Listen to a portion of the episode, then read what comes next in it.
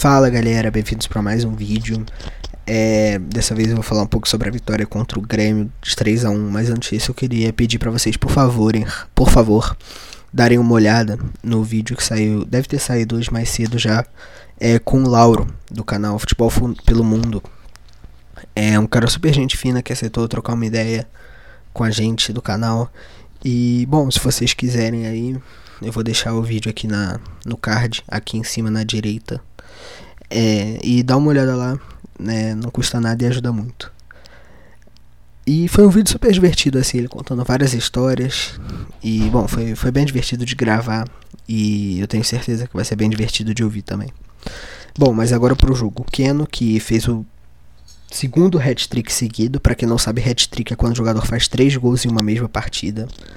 É, o segundo dele, em duas partidas, o primeiro foi contra o Atlético Goianiense, dessa vez foi contra um Grêmio. Ele fez o. Hoje, o primeiro gol dele foi o, o gol de número 2000 do Atlético no Brasileirão, na história. É, e foi uma vitória muito importante para o Atlético. Aproveitou que o Inter empatou o jogo contra o São Paulo. É, e a gente abriu três pontos de vantagem do Inter. E, bom, tem um jogo a menos, né? Um jogo a menos contra o Atlético Paranaense, que teria sido, que provavelmente seria uma vitória do Atlético. O Atlético Paranaense não vem de uma boa fase, mas não dá para contar como certa.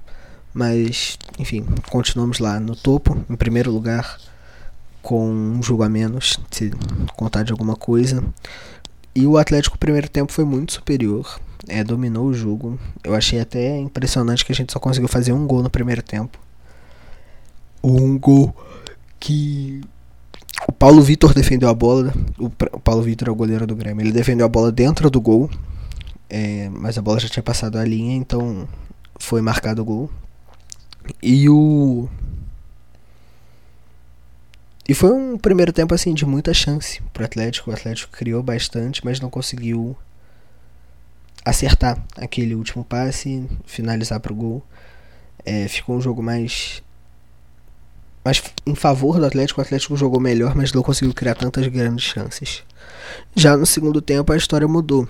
É, o Atlético fez o segundo gol logo no início, mas o Grêmio já começou a jogar melhor. O Grêmio no final do primeiro tempo já começou a jogar mais, mas no segundo tempo ficou óbvio que o Grêmio jogou muito mais. Tava jogando muito melhor no início. No segundo tempo, o Atlético acabou fazendo o segundo gol.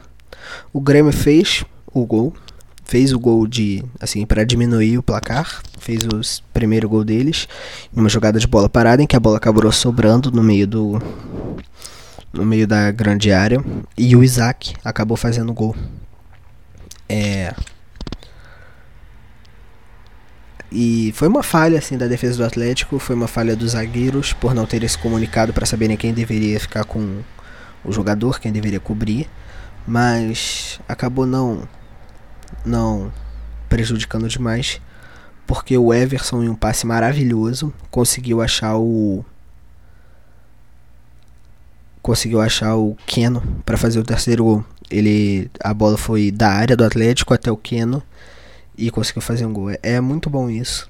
Um goleiro que saiba jogar com os pés, que tem essa capacidade, porque é a segunda vez já que um goleiro dá assistência para um atacante, para um gol, não para um atacante não, que dá assistência para um gol. Segunda vez no Atlético. Só esse Brasileirão. E assim, é uma grande vantagem isso, né? Porque além de criar uma ameaça direta, também possibilita o estilo de jogo do São Paulo, né? Que ele gosta de sair tocando a bola. É, é, é, é necessário para o estilo de jogo dele um goleiro que saiba jogar com os pés. E além de jogar com os pés, o Everson é, é não é muito bom mas é um bom goleiro. É, é, é regular, assim, tem muitas poucas falhas.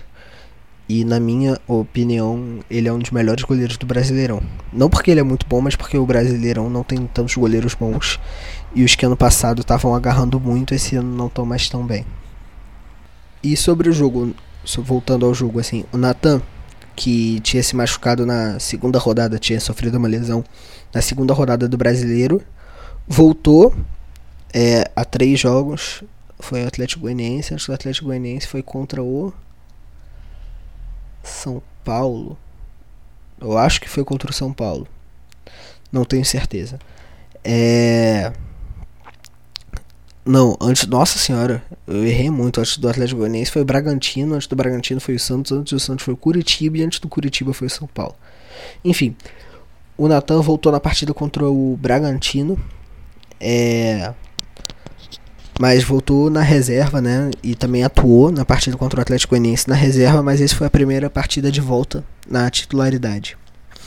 É, é, um jogador que a gente sabe a falta que faz. É um jogador que chega muito bem do lado ofensivo do campo e também ajuda muito bem a defender. Ele, inclusive, tinha falado que o Sampaoli é, passava vídeos para ele do De Bruyne. É, para quem não sabe, De Bruyne é o melhor meio-campo do mundo.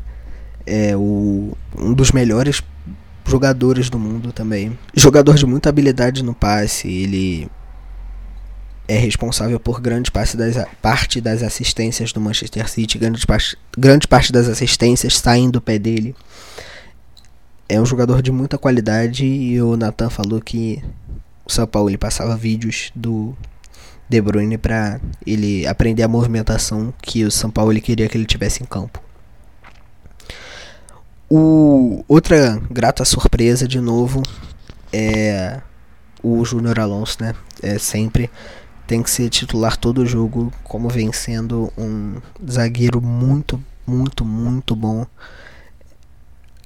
É, não tem nem como explicar assim o que a defesa do Atlético seria sem ele, porque ele faz de tudo assim. No último jogo, no último não, no penúltimo jogo, ele desempenhou a função de lateral esquerdo, de volante de zagueiro.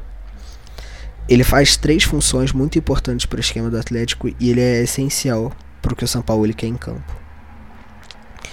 É, o Atlético hoje chegou no estádio com uma rua de fogo é, perto do Mineirão. Para quem não sabe o que é rua de fogo, é o, o ônibus chega no estádio por uma rua, né? O ônibus que vem os jogadores do Atlético e a delegação toda. E aí os torcedores tipo, acendem sinalizadores em volta do ônibus. Aí fica literalmente uma rua de fogo. Não de fogo, mas com uma cor assim, aparentemente de fogo. É, e o, todos os jogadores do Atlético, assim, todos não, mas grande parte deles postaram os vídeos de dentro, assim, pareciam estar gostando bastante. É, foi, foi, foi bem bonita a festa que fizeram, mas eu só não, só não sei se foi a coisa certa. Mas enfim, é, outra coisa que também apareceu bastante nas notícias foi que o Atlético tentou contratar o Cavani é atacante que era do Paris Saint-Germain até a temporada passada e recentemente ficou livre no mercado porque não assinou um contrato com nenhum clube. O Atlético mandou uma proposta de 90 milhões de reais durante três anos. Esse seria o valor do contrato dele. O que dá em média 2 milhões e meio por mês. Essa ajuda seria com auxílio dos, dos patrocinadores, principalmente o Rubens Menin, que é dono da MRV, é, mas o Cavani aguarda a proposta da Europa ainda. Se até dia 12 de outubro não chegar nenhuma proposta da Europa, ele deve vir para a América Latina.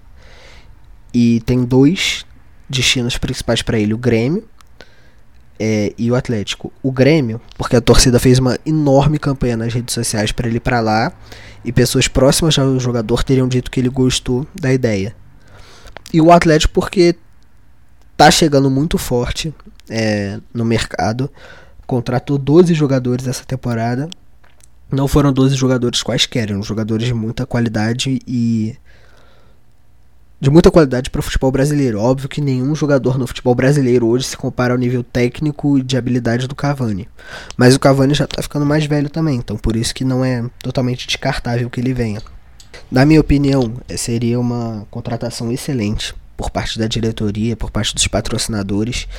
E seria uma coisa assim que botaria o Atlético em um patamar acima do que está hoje. Não só no nível de qualidade técnica, não só no nível de chances de briga por outros campeonatos, mas também no nível comercial, no nível de publicidade, porque é muitas vezes quando um time contrata um jogador grande, muitas vezes não, todas as vezes, ou em quase todas, na esmagadora maioria, a venda de camisas do time sobe muito o que gera um lucro maior para o clube.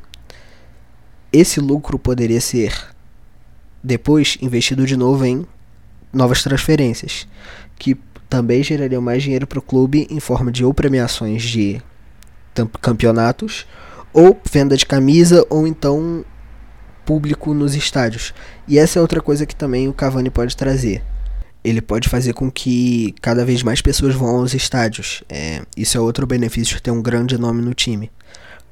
E além disso tudo, faz com que pessoas ou marcas ou novos patrocinadores que não estão muito focados no time prestem atenção, porque eles ficam vendo um grande jogador que foi para um time, eles estudam também a possibilidade de investir nesse jogador. O Santos foi patrocinado pela Nike é, na época que o Neymar jogava aqui, um pouco depois por causa dele, não por causa do time.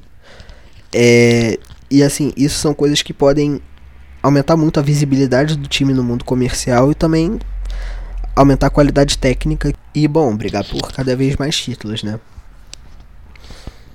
É, tem muita gente dizendo que é um salário caro, mas assim, comparado ao que ele ganhava na Europa, não é.